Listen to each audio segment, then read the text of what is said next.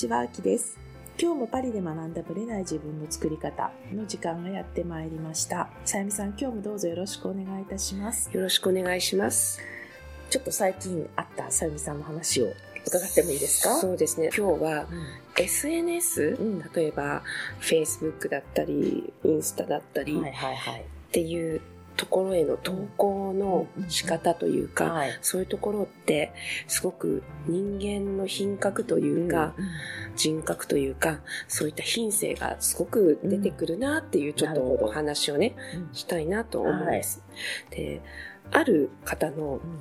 Facebook の方かな？投稿を見てたん。ですけれども、びっくりしたのが、うん。私はパリに住んでるんですけども、うんアキさんもそうですけれども、移動手段ってほとんどの人にとっては、フランスのパリうん。エリアだとメトロかバスかそうですね。LA っていうね、電車ね。電車で移動するんですね、はい。でタクシーとかもありますけどうん。流しのタクシーとかあんまりないので、わざわざ呼んだりとか。あとウバーもねありますけどやはりメインはバスとか、うん。まあ公共機関を使そう人ねトロ。まあ自分で車持ってる人もいるけど、結構渋滞に巻き込まれたりしますからね。止めるところがないとかっていう問題もあるし、今厳しいからパリ。そうなんです。で時速30キロ以上だと走れないんですよね。そうすごい厳しくなってますよね。そう。でディーゼル規制とかうん。ガソリン車への規制もどんどん厳しくなってますし、そういったもので公共交通機関に頼らざるを得ないのがほとんどのパリジャンの日常なんですよね。はい。でその中で、まあ、私の知ってる方の投稿であった投稿が、うん私はパリではメトロには絶対乗りません。とにかく電車とかバスにも乗らないと。嫌いなの。わかんないんですよ。なんか、うん。あのウバーがタクシー専門。おーなるほど。移動はタクシーをいつもであんなものに乗ってられないってこの前おっしゃってました。なるほど。で性格ですから。時間が正確。ああ、なるほどね。本当かなと、まあ、思うんですけれども、私はそんなものには乗りませんって言うんですよ。はいはい。はい。で他の投稿では、うん両家の子女名門のお家ではアンティークに造形が深いと、う。ん。それはそれでいいんですけどもご自分の義理のご両親のお宅もそうだと。おっしゃる。うん。それはそれでいいんですよ、はい。だけどそういうのって SNS で言う必要があるのかなと、うん。うちの家はすごいとか私はちょっとそういうのを読んでてあんまりいい気分はしないんですよ。はと思ってるし、あと本当に両家の子女の方を知ってますけれども、絶対そういうこと言わないんですよ。うんまあ、わざわざ SNS で言わないってことですよね普通に口でも言わないし、ましてや SNS でなんて絶対言わない。やっぱり他に読んでる人って、例えばメトロに毎日うん乗って通勤通学とかしなきゃいけないじゃないですか。はいそういう人たちの気持ちとかって考えないのかなと思って、ちょっとね、ええ私は辛い気持ちになったんですね。で、そういった、例えば旧貴族の方たちでさえも、メトロとかに乗ってね、通勤通学とかしてるわけですよ。はい。まあ、そうね。その方たちの気持ちとかうん考えないのかなと思って、うん、ちょっとね、びっくり してます。うん。彼女の、まあ彼女って私も知ってますけど、はい。まあ基本そういう投稿ばっかりじゃないですか。そうなんです。過去の栄光うんとかね。過去の栄光ね、確かにね、そう。こんなことやってましたっていうご自慢入ってる感じとか。当時、モテモテでしたとかね。ああ、なるほどね。うんうんうんそうなんだ、みたいな。うん自分で言うんだ、みたいな。うん なんかね。あとは、まあ、お料理自慢っうんうんていうか、お料理自慢って自分が作ってるわけじ作らゃない。ないですね。あ。このレストラン行ったみたいな感じそれだけ。うん。うんなので、お料理に関してはね、美味しいものを紹介っていうのは別に全然いいんですけども、他人の生活を蔑むみたいな投稿は私はいい気がしないので、うんこういうことはしてはいけないんじゃないかなっていうか、そこに人間としてのこう品性うん。の高さ、はい。低さっていうのが垣間見れて、あ、こういう人なんだなっていうので、あんまりお付き合いしたいなとは思わなくなるんですよね。そういうとこ、そういう感じで人を見てるんだっていうのうん。そうですね。で、うんちょっとね、辛いですよね。なんかね、うん。まあ多分そういう人ってうん実際にそう思ってると思うんですよ。なんか多分ね、私みたいなこう虫けら、虫けらまではいかないけど、そういうふうに思ってるんでしょうね。思ってうんで、そういう風でも私と付き合いたい人は来てくださいみたいな。うんで、だからそれでもこう、彼女といたいとか言う人は多分彼女は相手するのかもしれないし、まあある意味そこでリトマス試験紙になってるんじゃないかなとか思うんですけど、うん。個人的にはすごい寂しい人なのかなと思いました。そうですね、うん。でもねなんか狙いを定めた人とかうんはいてうん。いわゆるまた両家の子女みたいなうん。ところの人には、また彼女とすごく会いたいっていううん。人たちには狙いをつけてこう常に声をかけて何かに誘うみたいなことはねしてますね。だからそういうことをお首に出さない感じ。うんだからなんか私の友達も言ってましたけど、だったら普通にいい人だよっていう人もいるんですよ。うんだから投稿は言っちゃってるけど、うんあったら実際はみたいなところで割り切ってる友達もいるので、えただだから狙い撃ちしてるから狙い撃ちされてる側はまあ気持ちよく付き合っている人なのかその辺は分かんないですけえど、うん。まああんまりだから分かんないじゃないかな。でね。うん多分私が見た感じではすごく承認欲求を満たされてない人だから、もう自分から言っちゃううん。みたいな感じはしますけどね。で現在の今進行中のこととかそういう話がなくて、ほとんど過去の栄光の話、はいはい。昔こうだったとか、うんあと昔の写真とかをねいっぱいあ結構出しますね確かにね。とかばっかり出してくるんですよ。うん。でまあそれもいいんだけれども昔の写真を出すのはね全然いいですけども私はやっぱりこう世間一般の人を公のこういった投稿で蔑むというかね馬鹿にする感じの投稿ってやっぱりいい気分がしないのでしない方がいいかなと、まあ他人を見て我が振り直せじゃないですけど自分も気をつけようなんて思った次第なんですよ。例えばね、うん。なんか有名人とかでうん。昔って表の顔と裏の顔ってはっきり分かれてたじゃないですか、うんだから画面で出てくる顔と、はい。その人のプライベートってもう分かんないじゃないですか、うん。一般ピープルには、だけどこうやって SNS が出ることによって、多分その辺がこう曖昧になってきてるじゃないですか、境そう目がですね。なのでそういうその人の要はドラマで見てる分には良かったけどとか、なんかプライベートと全然違うよねとかっていうのがいい意味でも悪い意味でもうん。出ちゃうから、そうですよね。そういうのが話題になりやすいのかな、まあ、彼女は別にその有名人とかっていうわけじゃないんだけれども、はい。でもそこでこう満たされない欲求を満たしていくみたいなところは、で称賛されるじゃないですか SNS で。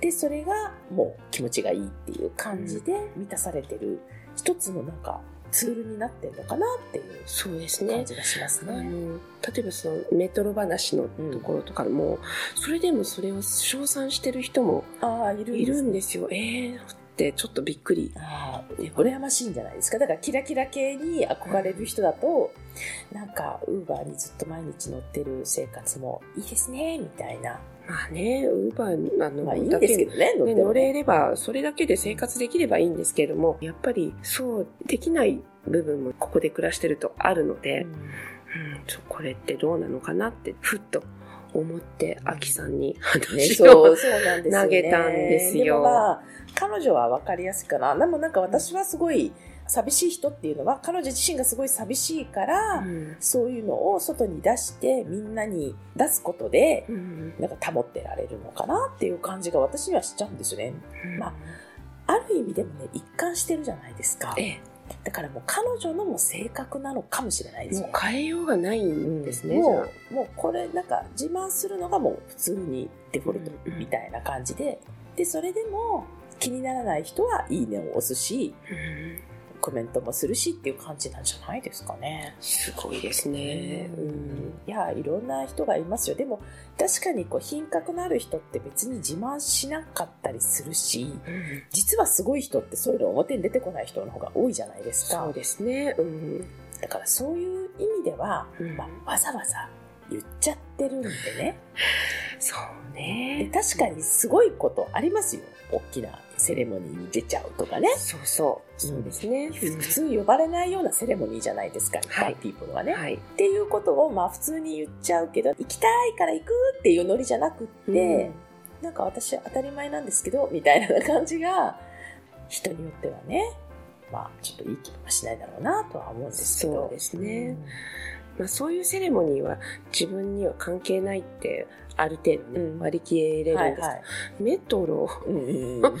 バスねここはうん。やっぱりさすがに、うん、えってまあね思いましたね。あの乗らなくてもいいですけどフランスに住ん。でる人を対象にして言ってないじゃないですか。日本に住ん。でる、なん。かそういう人感覚わかん。ないじゃないですか、ええ全然。なん。かそういうノリなん。じゃないかなっていう。まあ彼女はでも一貫してるからね、ある意味。ある意味軸がぶれてない、うんそういう意味ではこれもうね。徹底して、うん。うん言いますから。だから、あいやもう本当あれでカチンとくる人っていると思うしう、ん。めんどくさいなと思う人も多分いると思うんですけど、えうん、もうでも変わってないんで。ずっとあるずっとこんな感じ、まあでもだからそういう人といたいかいないか、いたくないかだけですよね。う。んそうですようん。ね、って気はしますね。いや、そういう嫌な場合はもう距離を置いてそうですね。感じなんですね、あの、差し障りのない。見ないとかね。そうね、見ないっていうのはいいかもしれない。うん。あの、消すと30日間フォロー消せるとかあるじゃないですか。うん。はい。Facebook とかでね。はい。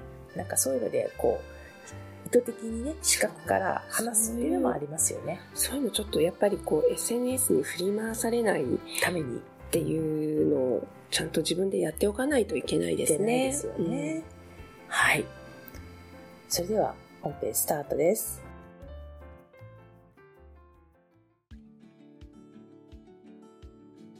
今日はですね、叶う願望と叶わない願望の違いについてお話をさせていただきます。叶う願望と叶わない願望。これね、皆さんにとってもあるんじゃないかなと思うんですよ。これは叶うんだけど、こういうものは叶わないとかね。今までのご経験の中で叶ってきたものもあれば、叶ってきてないものもあるはずなんですよ。じゃあ、その叶ってるものと叶ってないもの、この違いについてね、皆さんは研究というかね、パターンをご存知でしょうか？というところを今日はお話ししたいと思います。これが分かると自分の今までの願望で叶わなかった理由が分かる。つまりその理由が分かれば叶う願望に応用すればいいということですね。そうすると叶っていくんじゃないかなと思います。まずね、叶っている願望と叶わない願望。ね、そこにはね、差はありますかってことなんですよ。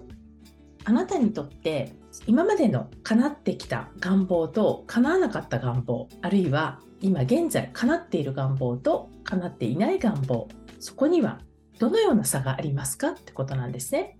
で、これはね、人によってなんですけれども、もしかしたら分野の差っていうのもあるかもしれません。分野の差というのは、例えばある方はなぜか人間関係はうまくいくんだけど、お仕事になるとなかなか叶いにくいとかね、お仕事はうまくいくんだけど、なんか健康面、美容面の願望は叶いにくいとかですね。こう人によってね、叶いやすいものと叶いにくいっていう分野もあるんじゃないかと思います。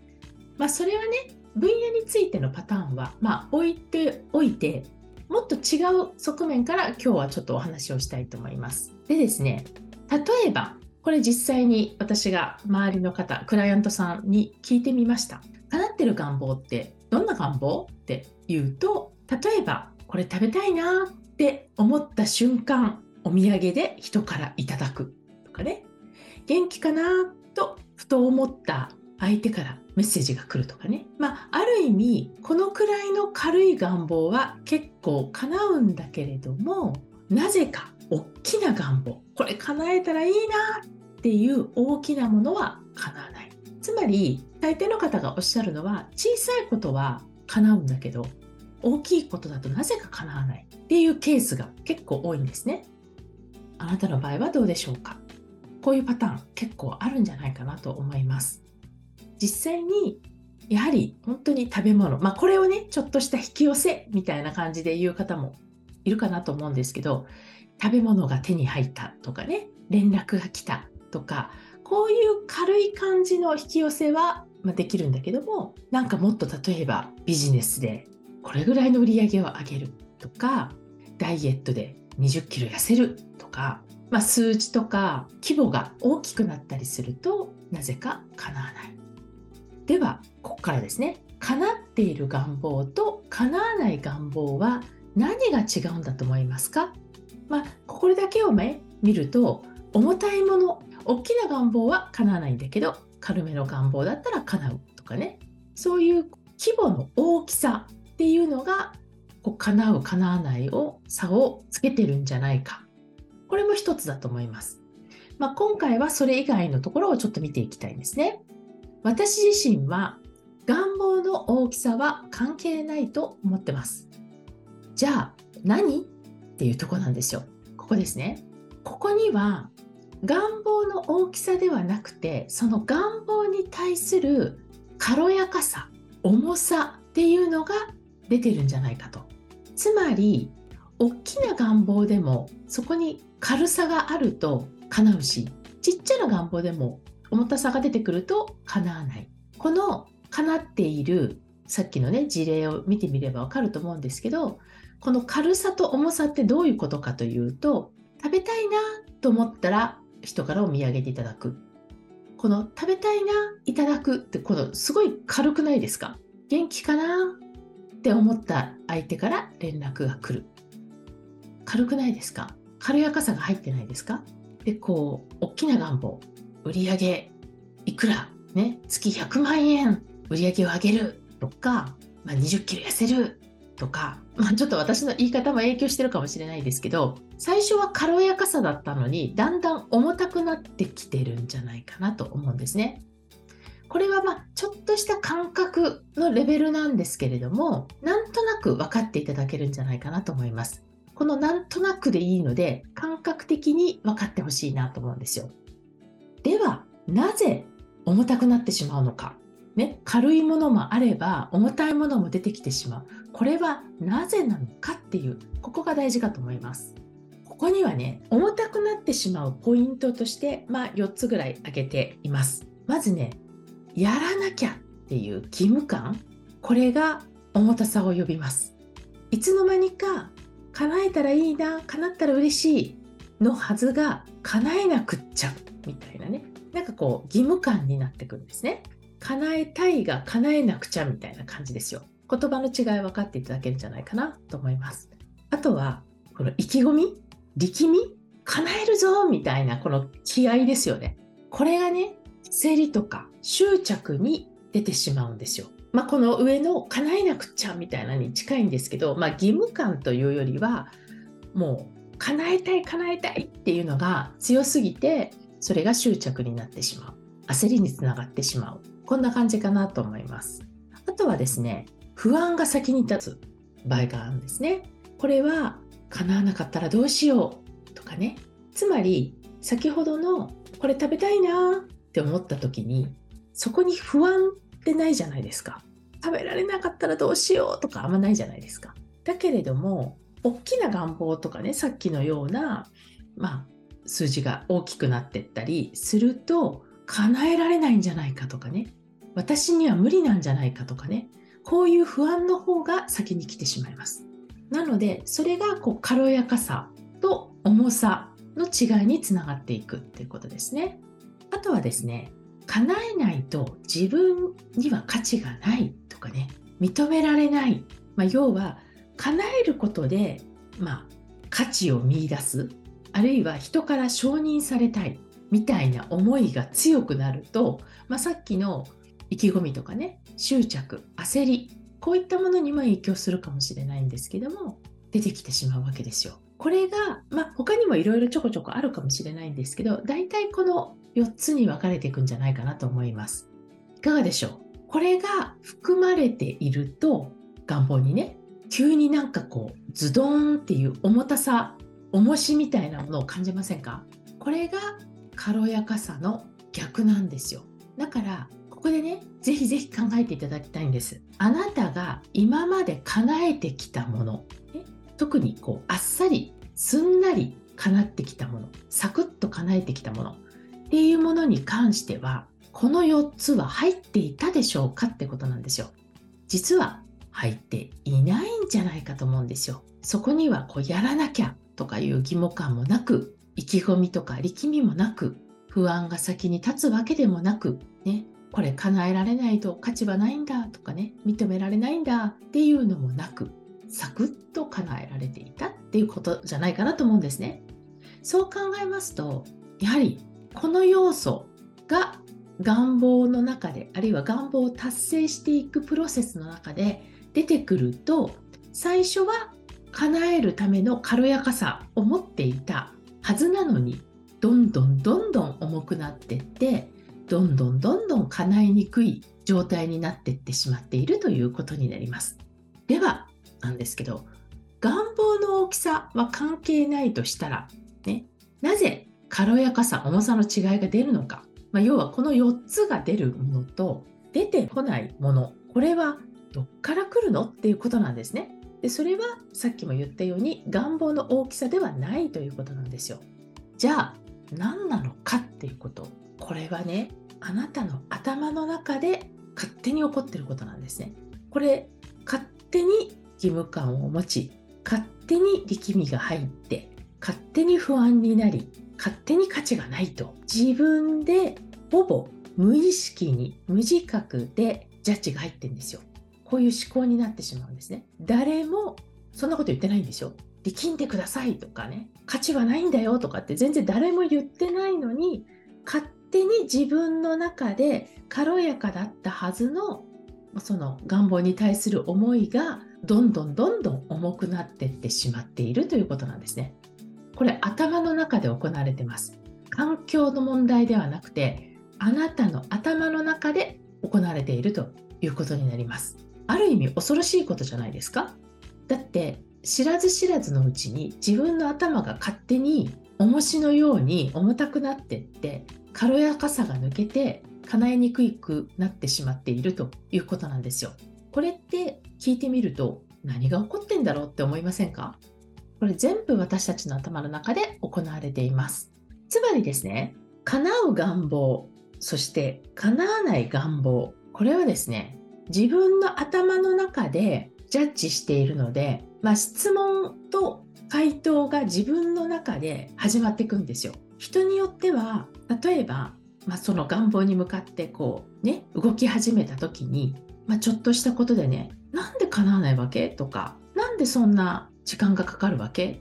とか、まあ、質問を自分にし始めるんですね。でなんで叶わないんだろう？なんで叶わないんだろう？って質問をすると叶わない理由が出てくるので私には無理なのかなとか私ってダメなのかなとかそういうのが答えとして出てくるわけですよ。これ自分で自問自答してるんですね。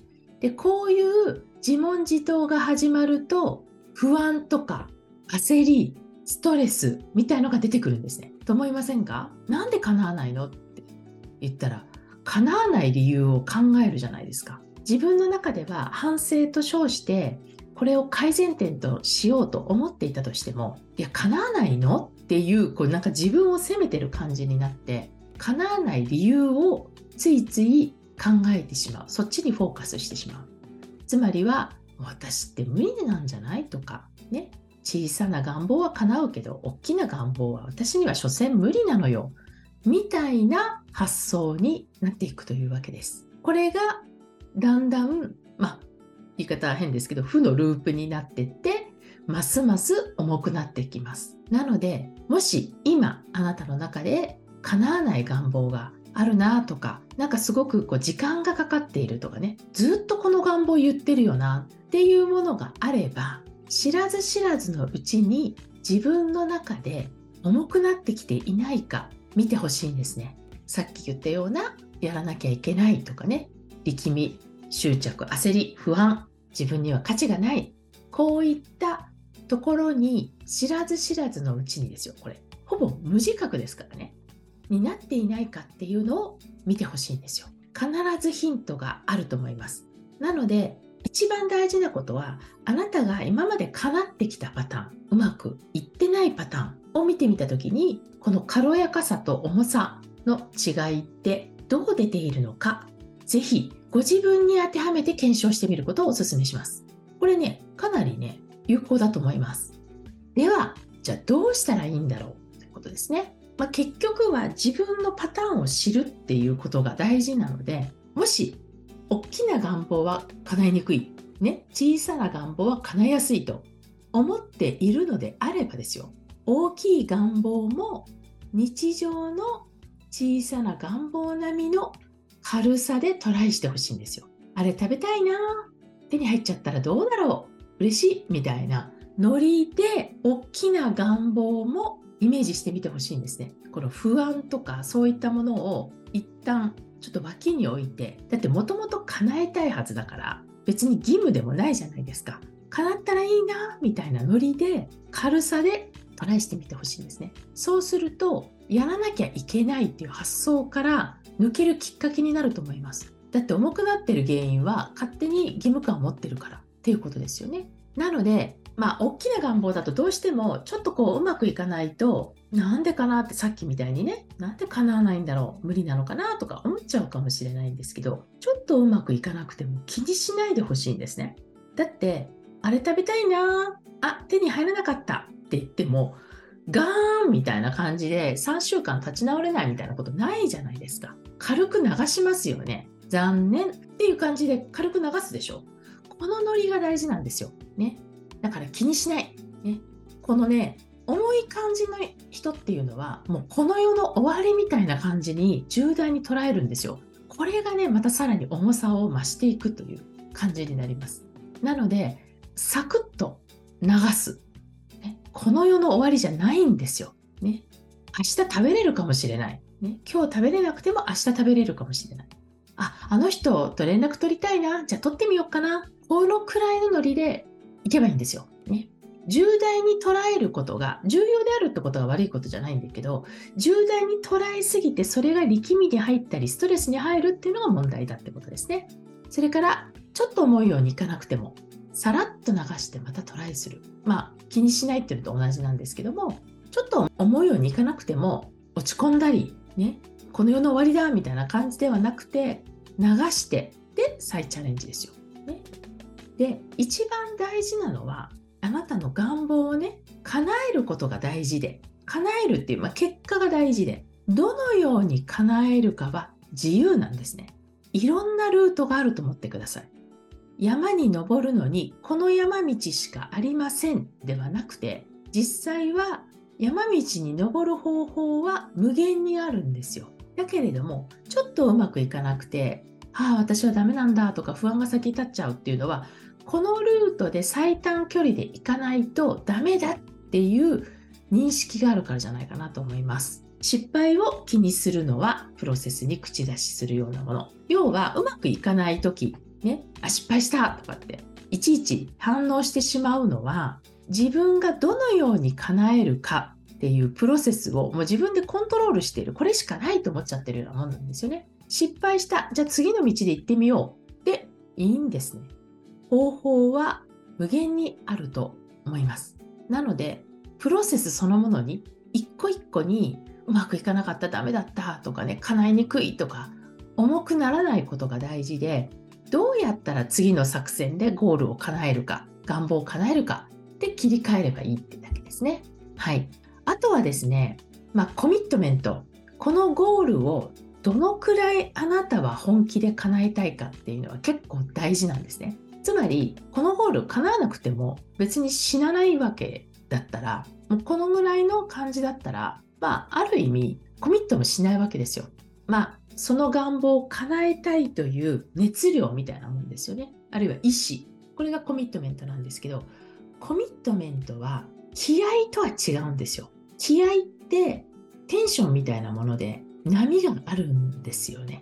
でもコミットメントってこう、うわーみたいな熱くいくんじゃなくてもっとこう静かなでも常にある熱量って感じなんですよなのでその願望を叶えるってことに対するまあ意志確信これは持っててほしいんだけど気合とかは全然いらないんです。で気合を入れると、まあ、上下するので波で重くなるんですよ逆に。で本当のコミットメントっていうのは叶えることに対する確信なんですね。もう私は何が何でもこれを叶えます。だけどその叶えますっていう意思表示は気合じゃないんですよね。行くぞみたいなそういう気合とは違うってことですね。気合だと反動が出ちゃうんですよ。だから重くなりやすいんですね。そこがちょっと微妙なんだけど違うんですね。で、この気合はね、時に叶えなくちゃ、やらなくちゃ、さっきのこう義務感とかね、執着とか、そういったものを呼び寄せるので、重くなってくんですよ。なので、これを叶えるんだっていう確信はね、持つことは大事なんだけど、気合入れてね、やる必要はないんですね。気合入れると、まあ三日坊主じゃないんですけど、必ず気合がなくなる時が来ます。ありますよね。テンションめっちゃ高いけど、スタートダッシュはすごいけど、急に尻すぼみになるみたいな。それ全然コミットメントじゃないんですよ。単なるテンションが上がった反動が低くなってるだけっていう感じですね。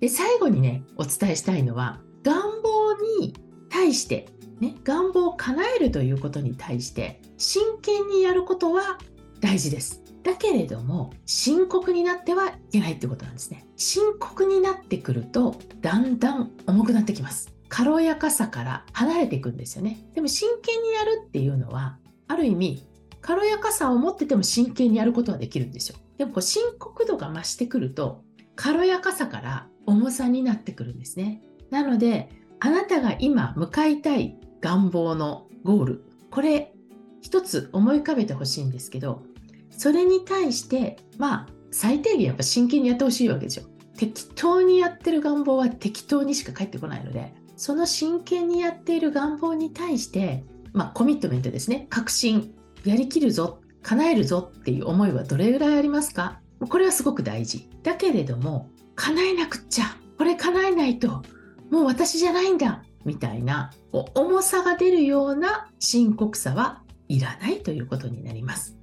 いかがだったでしょうか？これをね、元にあなたの叶う願望と叶わない願望の違いっていうのをぜひぜひ見直してみてください。叶う願望っていうのは必ずあなたの中で何かしらパターンというかね、共通項があるはずです。と同時に叶わない願望にもきっと共通項があるはずです。で、その違いをね、今日はその軽やかさと重さっていうね、ちょっとある意味感覚的な視点でお話をさせていただいたんですけど、そこに、まあ、感性でいいのでね、感じていただければいいので、この感覚を自分の願望に当てはめて、あ、ちょっと重かったかもっていうのがあれば、それは次のステージに行くチャンスじゃないかなと思います。なので、ぜひぜひご自身の願望に当てはめて、今自分が叶えたい願望はどちらのパターンになっているのか特に叶ってないものとか時間がかかっているものに関しては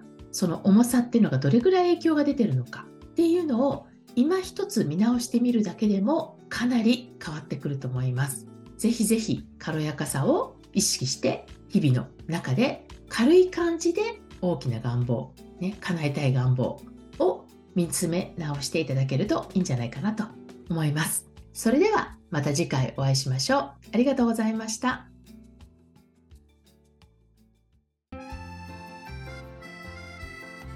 いつも聞いてくださりありがとうございます。この番組は日本時間の毎週木曜日の夜配信されています。同じく木曜日、日本時間22時から30分、Facebook グループのパリ式願望実現ラボというコミュニティで中間ワークのライブを行っています。こちらはノート術の実践ライブ、パリ式願望を実現するためのマインドという願望実現が加速するコミュニティです。アーカイブでももちろんいいのですが、ライブで参加されるとより効果が高いとの声をいただいています。時間が合う場合は、アーカイブよりライブでぜひご参加ください。参加されると、ノート術の教科書というプレゼントや他の特典もついてきます。